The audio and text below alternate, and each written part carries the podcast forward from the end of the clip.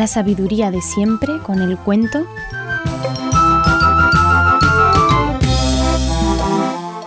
Tres cosas raras.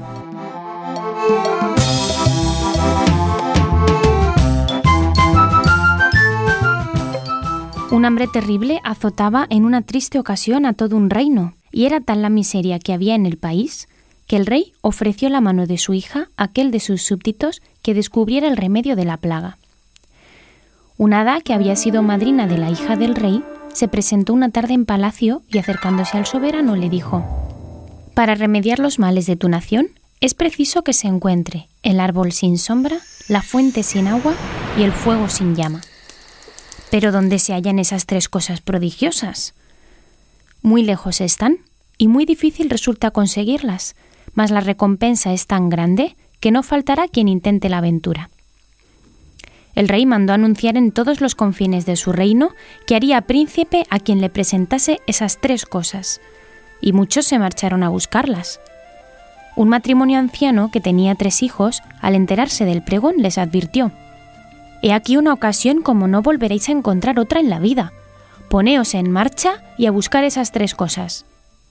El hijo mayor, llamado Juan, era muy presuntuoso y declaró al momento Pronto seré príncipe. El hijo segundo, llamado Joaquín, tenía también esperanzas de lograr fortuna. Solo el menor, Bernardito, no abrigaba pretensión alguna y dijo a sus padres que le parecía inútil buscar tres cosas imposibles. Mas era tan obediente que se puso en camino igual que sus hermanos. Temiendo estos que Bernardito se les adelantara, Apenas llegaron al inmediato bosque, le ataron a un árbol y allí le dejaron expuesto a que le devorasen las fieras. Juan y Joaquín se marcharon juntos sin volver a acordarse de su desdichado hermano. A los gritos de éste acudió una viejecilla que apenas podía andar y que acercándose a Bernardito le preguntó quién le había puesto así. El joven, no queriendo que recayera sobre sus hermanos la negra mancha de su conducta, contó que unos malhechores le habían sorprendido y le habían amarrado. La viejecilla entonces le dijo en tono cariñoso Lo que acabas de hacer es propio de un alma generosa. Y en recompensa voy a decirte dónde están las tres cosas que pide el rey. Después de desatarle, trazó con su muleta un círculo en la arena, se metieron dentro ella y Bernardito, y después de hacer ella unos signos misteriosos, vieron venir por los aires una nube de fuego que descendió hasta el círculo en el cual, Abriéndose, mostró en su centro un genio que preguntó ¿Qué me quieres, hermana? Que digas dónde están las tres cosas que el rey necesita. Toma esta aguja, póntela en la mano y marcha siempre hacia donde señale.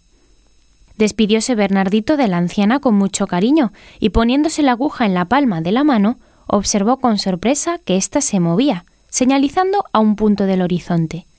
Siguió la dirección que le indicó la aguja y la clavó para que no se le perdiera en la solapa de la americana. A los dos días de camino se encontró con un hombre sentado en el suelo que se ponía la mano en el oído, como si fuese una trompetilla, y parecía oír algo con mucha atención. ¿Qué hace usted aquí, buen hombre? preguntó Bernardito. Estoy oyendo cantar un grillo que se hallará a cien leguas de aquí, repuso el interpelado. Buen oído tiene usted. Si quiere venir conmigo, comerá de lo que yo y le daré lo que pueda. Andando, respondió el hombre. Más adelante encontraron otro individuo que corría alrededor de un árbol. Asombrado Bernardito le preguntó para qué daba aquellas carreras, y él contestó que para no perder la agilidad, pues corría cuatro veces más que el viento. También se incorporó al joven y los tres marcharon contentos. Poco después vieron que a la orilla de un río un hombre se puso a beber agua con tal ansia que lo dejó seco, sin saberse dónde podía caberle tanto líquido. ¿Qué hace usted, buen hombre? interrogó Bernardo. Tratando de refrescarme un poco, porque me he comido tantos kilos de bacalao que ya he dejado secos tres ríos y no consigo calmar mi sed. También me conviene tu compañía, exclamó el muchacho, y los cuatro siguieron caminando. A los pocos días la aguja empezó a dar vueltas en la mano del joven y éste juzgó que había llegado donde estaba lo que buscaban.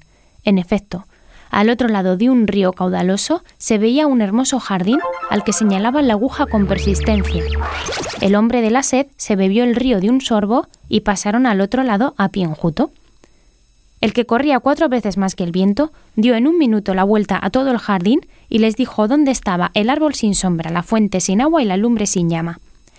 El árbol era pequeño y no daba sombra porque todo él despendía luz. La fuente sin agua manaba plata líquida de un modo continuo y en muy bellos surtidores. La lumbre sin llama la formaban unas barritas de metal que alumbraban sin quemar. Cogieron las tres cosas y se pusieron en camino, llegando en pocos días a la capital del imperio. Allí se encontraron con que los hermanos de Bernardito habían presentado otras tres cosas iguales y se disputaban el premio porque no había más que una princesa y eran dos los aspirantes a su mano. Al otro día se presentó Bernardo en palacio, y como dijera que llevaba lo que el rey necesitaba, todos le advirtieron que llegaba tarde, pues otros más listos que él le habían tomado la delantera. Eso sí que no puede ser, aseguró Bernardo porque yo he corrido cuatro veces más que el viento, he bebido más que la arena y he oído crecer la hierba. Al escuchar esto se rieron todos, pero él repitió que estaba dispuesto a probar lo que decía. Lo que ellos traen es falso, que planten el árbol, que corra la fuente y que enciendan el fuego, y ya verá vuestra majestad lo que sucede. Así se acordó, y Bernardo plantó su árbol, que empezó a crecer a ojos vistas, y de sus ramas comenzaron a caer panecillos con tal abundancia que se acabó el hambre en el país. El de sus hermanos se secó en el acto. La fuente manaba plata líquida, y el fuego sin llama calentó toda la capital. Avergonzados sus hermanos iban a marcharse, cuando el rey mandó prenderlos.